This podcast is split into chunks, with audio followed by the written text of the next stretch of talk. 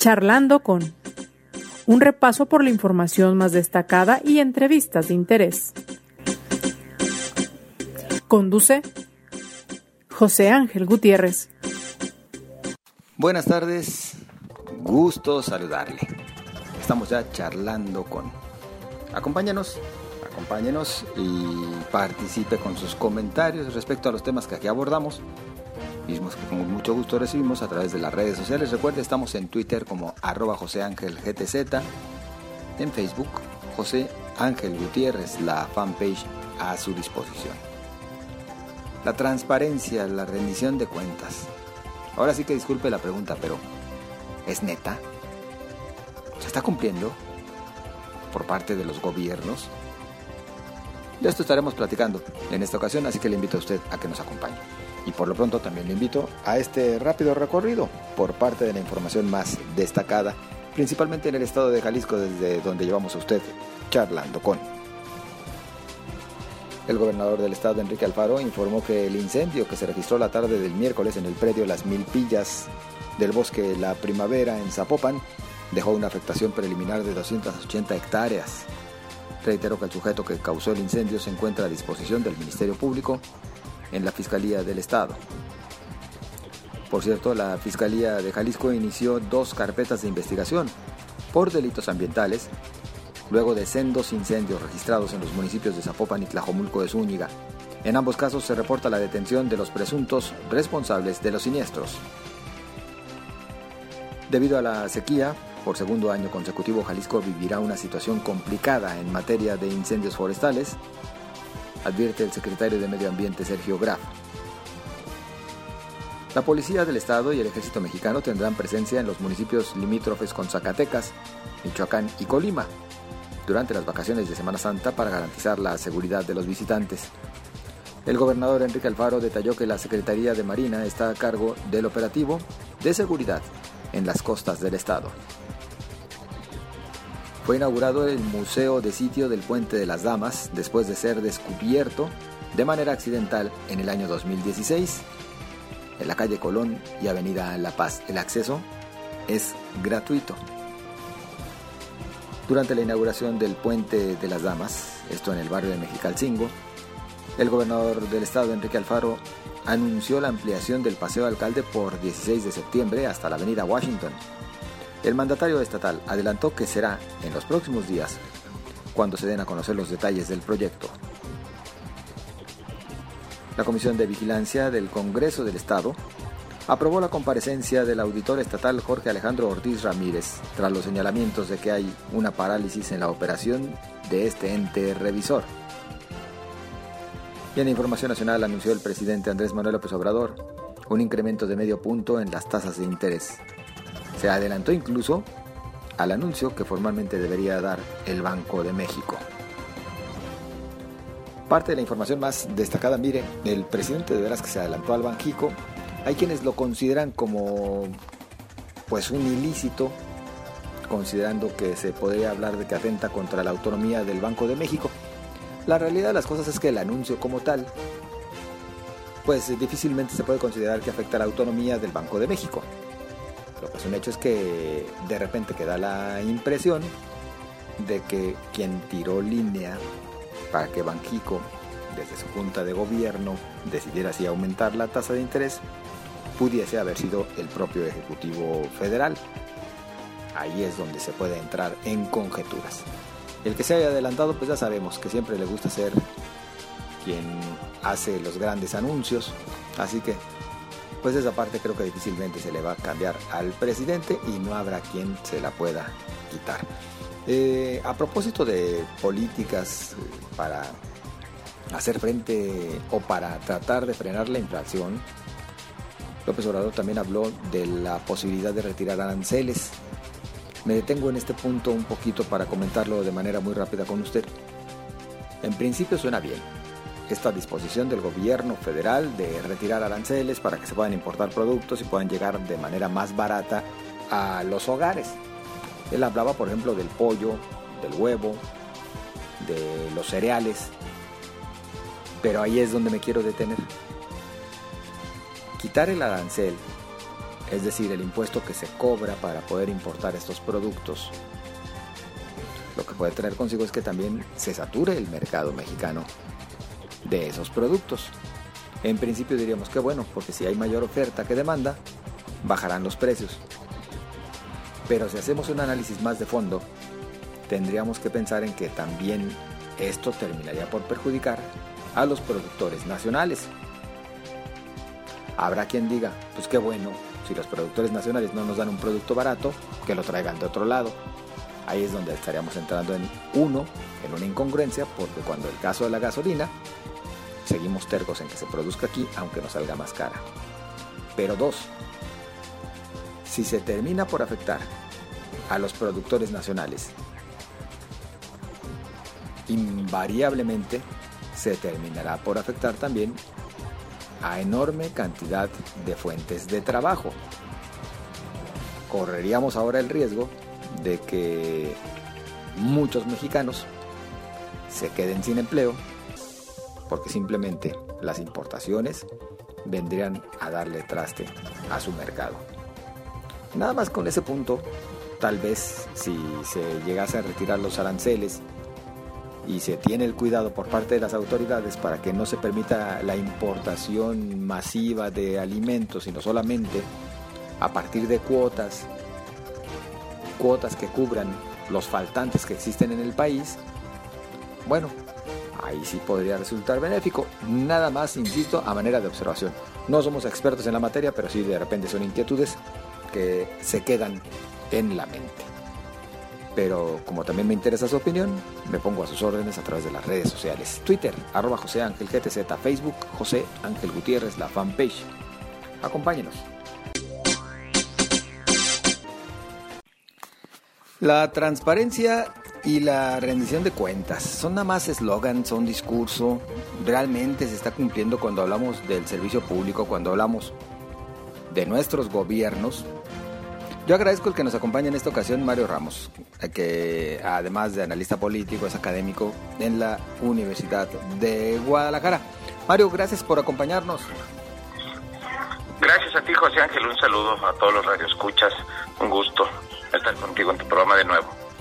A ver, Mario, eh, realmente hemos avanzado como país y a nivel de los estados y municipios en este tema de mayor transparencia y de mayor responsabilidad para que los servidores públicos rindan cuentas de lo que hacen y lo que dejan de hacer o vivimos en la simulación?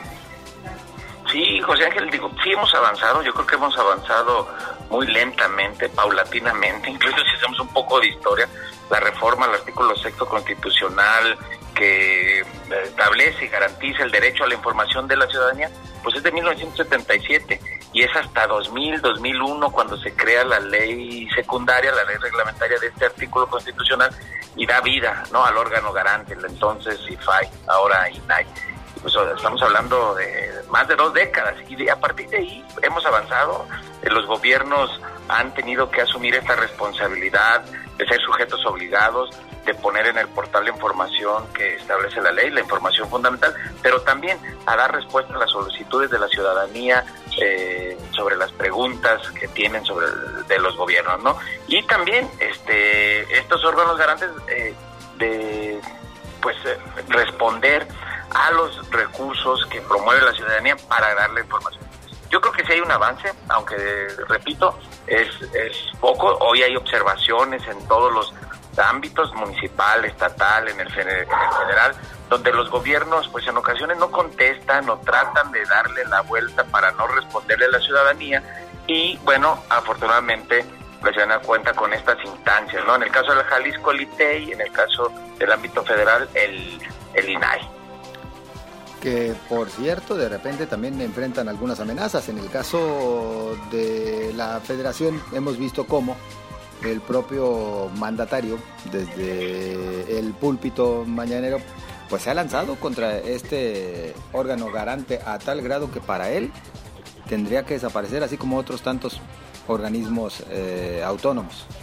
Sí, sí, es preocupante, es lamentable también ahí la postura del presidente de la República en torno a los organismos constitucionales autónomos, en particular, como tú lo mencionas, al INAI, Eh, y bueno, este, al final también hay y pesan diversas observaciones sobre la falta de respuestas, solicitudes y recursos que ha ordenado este, este organismo a la presidencia de la República. Es decir, si hay omisiones. Claro, él y su gobierno se escudan y dicen que el presidente al tener todas las mañanas no esta comparecencia entre los demás de, comunicación, pues al final está transparentando el ejercicio de gobierno y está rindiendo cuentas. No necesariamente es eso. Digo, es algo inédito, qué bueno que el presidente todos los días eh, tiene un mensaje, se expone y los medios pueden preguntar. Sin embargo, esto no es lo que da cumplimiento a la obligación de, de transparencia. Y te digo, es preocupante porque íbamos logrando en el país este, poco a poco la profesionalización del sector público. Hoy hay más personas eh, preparadas, capacitadas, formadas para ser eh, los titulares de las unidades de transparencia de secretarías, de gobiernos, de dependencias, pero parece que hay una amenaza, un riesgo. Yo creo que sería muy lamentable, sería un gran retroceso que desapareciera el órgano garante de la información y de la protección de datos personales, pero también eh, que pasara a asumir el gobierno federal o alguna de las secretarías las funciones que hoy tiene este organismo constitucional autónomo. ¿no? Yo creo que sí es algo que tenemos que estar muy al pendiente y al contrario, ¿no? Este, seguir dando pasos eh, firmes en la profesionalización del sector público. Es que para empezar tendríamos que decir que hablar mucho todas las mañanas y hablar de todo pues no es en realidad cumplir con los criterios de transparencia y rendición de cuentas, porque además pues se habla así, al aire. En este caso, hablar de transparencia es también presentar documentación que sustente los dichos, ¿no? Por supuesto, sí, lo demás puede quedar en declaraciones, en respuesta a las preguntas de los reporteros, que pues es un ejercicio valioso, importante, ¿no? Darle información a los medios de comunicación. Sin embargo, la ley es muy clara. Ahí señala puntualmente la información que se tiene que eh, publicar eh, de manera periódica. Esta información fundamental está, por ejemplo, los contratos, la nómina, los gastos en comunicación social, los convenios, en fin toda una serie de información y toda aquella que no establece la ley pues se puede solicitar este, mediante los mecanismos no de la plataforma nacional de transparencia y, y, otros eh, recursos digitales. Pero este ojo sí este, resulta eh, preocupante que se pueda eh, creer que con las comparecencias ante los medios se está atendiendo el tema de la transparencia y de la rendición de cuentas. No, no es, no, no se suple y tampoco se satisface eh, la obligación que tienen los, los gobiernos con estas conferencias de prensa. Mario, más allá que desaparecerlos, ¿no valdría la pena pensar en fortalecer a estos organismos autónomos? Particularmente, por ejemplo, se me ocurre el otorgarles más dientes, otorgarles más herramientas, inclusive hasta para poder sancionar cuando no se está cumpliendo por parte de los sujetos obligados o existe en la actualidad algún tipo de medidas por las cuales pues sí le duela al servidor público si el órgano garante pues procede en su contra. ¿Qué se puede hacer o qué está sucediendo en la práctica?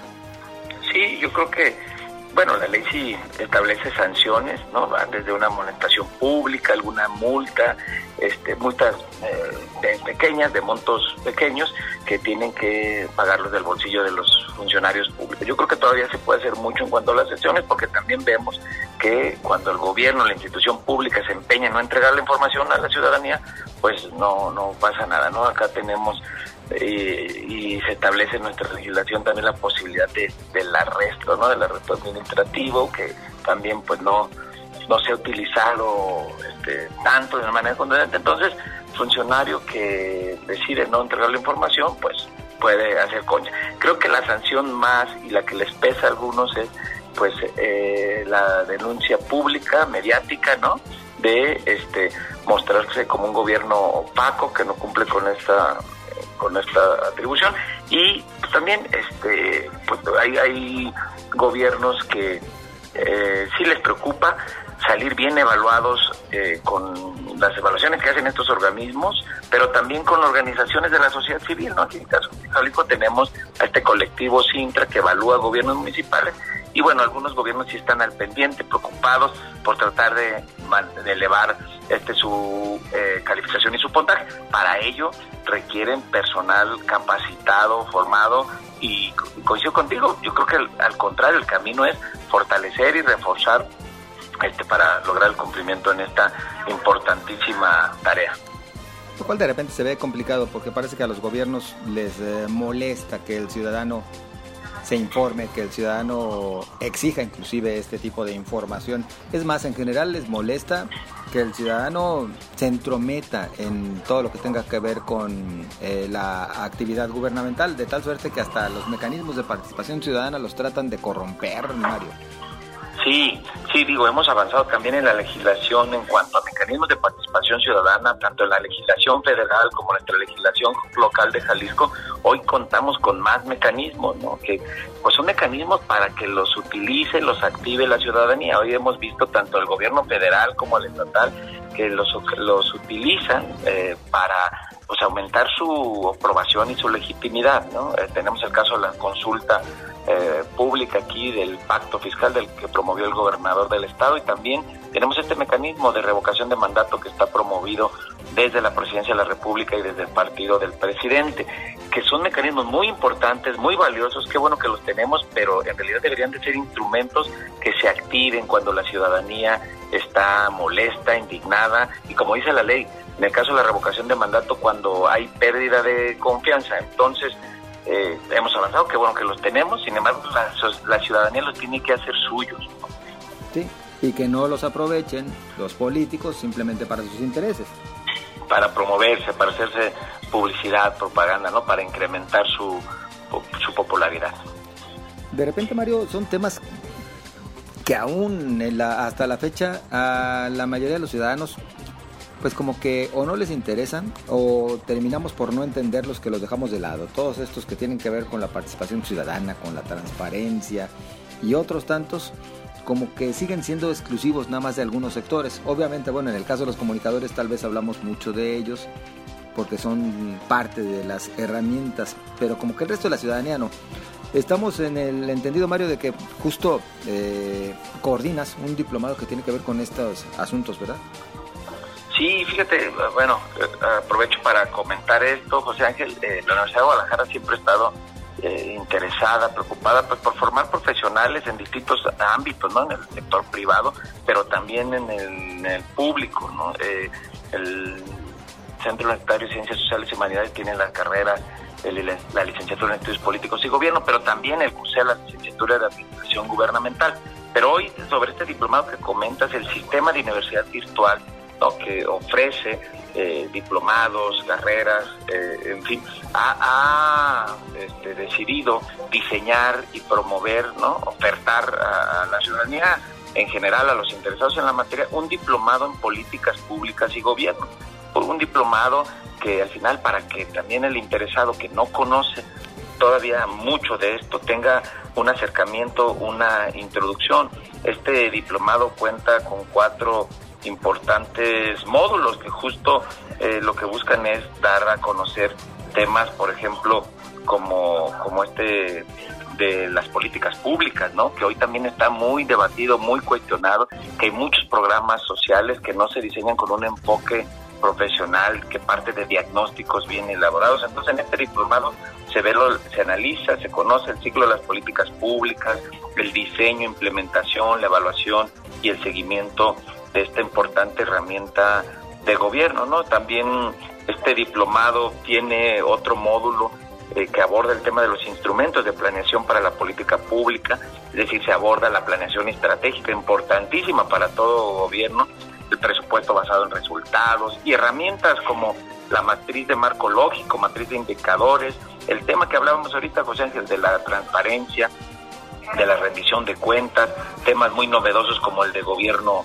este, abierto también se abordan. En fin, pues es una oferta eh, importante, interesante, a través de la plataforma este, digital, virtual, y bueno, próximamente estará este, difundiéndose esta, este diplomado. Para quienes están interesados justamente en estos temas, Mario, ¿cómo le pueden hacer para eh, ser parte del mismo? Sí, ya pronto va a salir la convocatoria en la página de la Universidad de Guadalajara, sobre todo en el apartado eh, específico del sistema de universidad virtual, ahí donde está su oferta académica, va a aparecer este diplomado en políticas públicas y gobierno, este, interesante, no, no especializa ni profundiza en los temas que dije, pero eh, se ve un poco de todo pero es un buen acercamiento incluso para los funcionarios, servidores públicos, para los miembros de partidos políticos, pero ahí en el portal del Sistema Universidad Virtual de la Universidad de Guadalajara. Bien, bueno, pues interesante también el asunto. Mario, para concluir entonces con lo que iniciamos, lejos de desaparecer, de desaparecer organismos, hay que pensar en fortalecerlos y esperemos que este mensaje les llegue a las autoridades. Fortalecerlos, reforzarlos y sí tener un compromiso más eh, amplio también de invitar a, personas que conocen, que están preparadas, formadas, profesionales en la administración pública, en la gestión pública, ¿no? Este, para que puedan dar buenos resultados a la sociedad. Estimado Mario Ramos, muchas gracias por acompañarnos. No, muchas gracias a ti, José Ángel. Un gusto. Igualmente, Mario Ramos, académico y analista eh, político. Nosotros así llegamos al final de este espacio, como siempre agradecidos con su compañía. Le espero mañana. Pásela bien.